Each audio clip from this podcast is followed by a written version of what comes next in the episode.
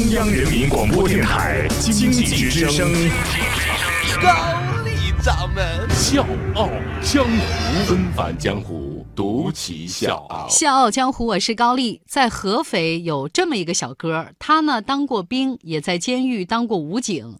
从小呢就爱画画，也爱设计，但是最终呢是做了一名电工。就是他在电工里面属于具体的哪个行当呢？就是去人家家给人家抄一抄电表啊，就是这么一个工种。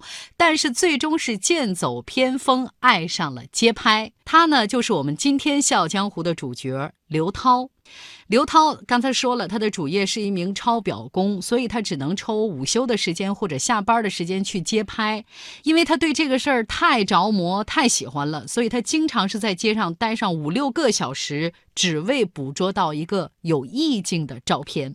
可能是因为自己本身就是土生土长的合肥人，所以刘涛呢，把他的街拍对象专注于整个合肥城市。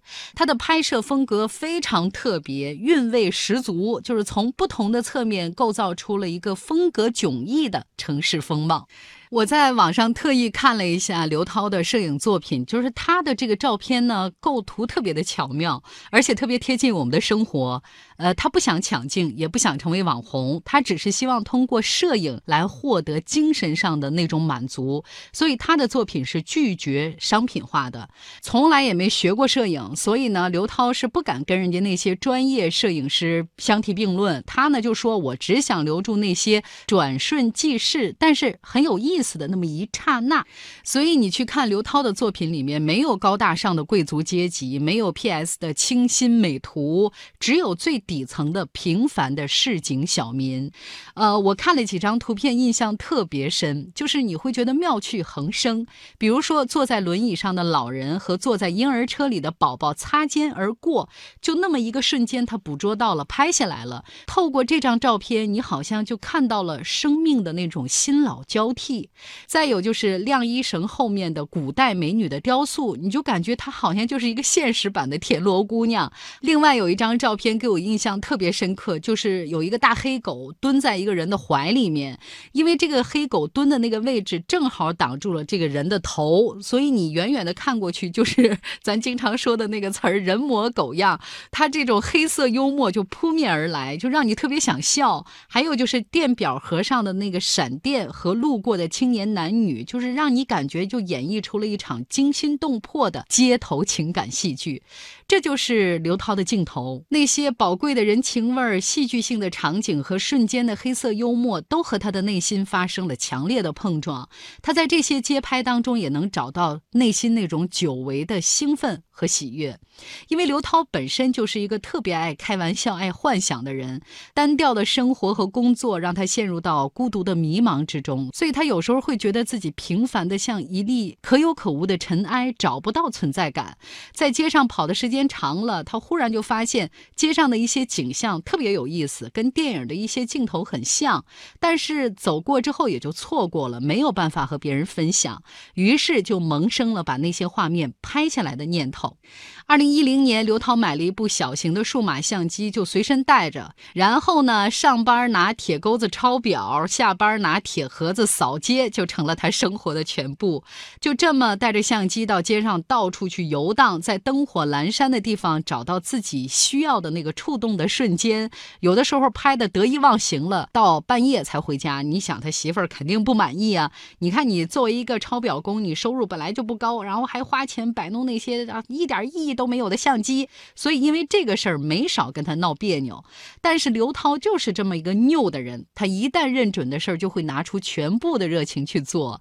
他孤单的走在路上，边走边拍，既有劳而无功的这种失落，当然也有发现新大陆的那种兴奋。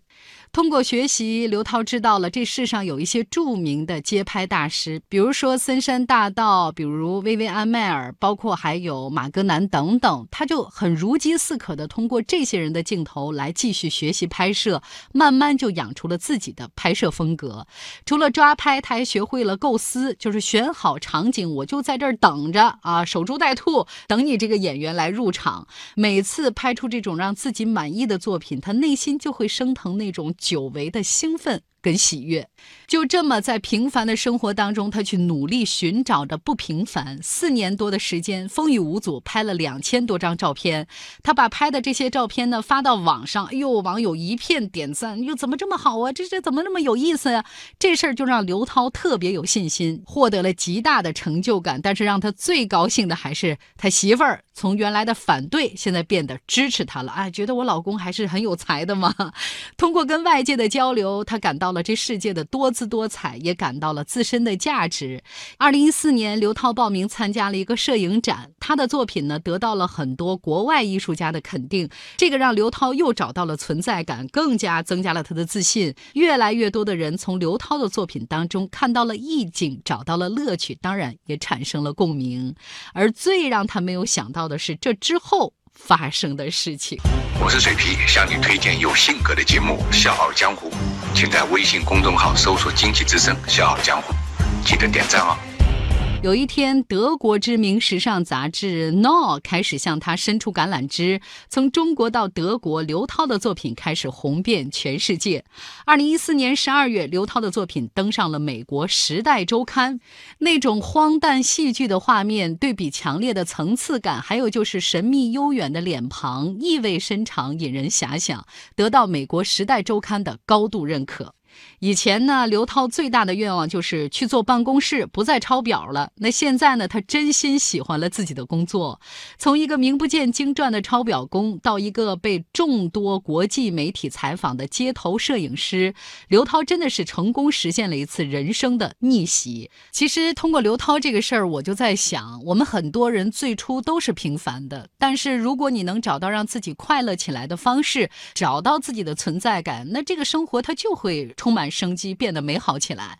我记得海伦曾经说过：“坚定的信心能使平凡的人做出惊人的事业。”对凌驾命运之上的人来说，信心就是生命的主宰。刘涛呢，作为一个普通的平凡人，他给我们树立一个特别好的榜样，就是把每一件简单的事情做好了，它就是不简单；把每一件平凡的事儿做好了，就是不平凡。怎么样？是不是各位又干了一碗浓浓的鸡汤呢？谢谢各位，我是高丽，小江湖，明天见。你是此生最美的风景，让我心碎却如此着迷。就算世界动荡，再绝望也有微笑的勇气。你是此生最美的风景，才令我至今一再想起。幸福的事。